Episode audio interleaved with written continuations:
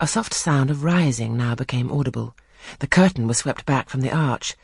Through it appeared the dining room, with its lit lustre pouring down light on the silver and glass of a magnificent dessert service covering a long table. A band of ladies stood in the opening. They entered, and the curtain fell behind them.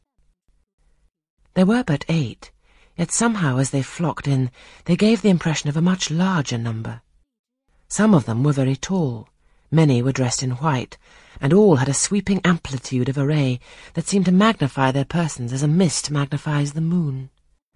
I rose and curtsied to them. One or two bent their heads in return. The others only stared at me. They dispersed about the room, reminding me by the lightness and buoyancy of their movements of a flock of white plumy birds. Some of them threw themselves in half-reclining positions on the sofas and ottomans. Some bent over the tables and examined the flowers and books. The rest gathered in a group round the fire. All talked in a low but clear tone which seemed habitual to them.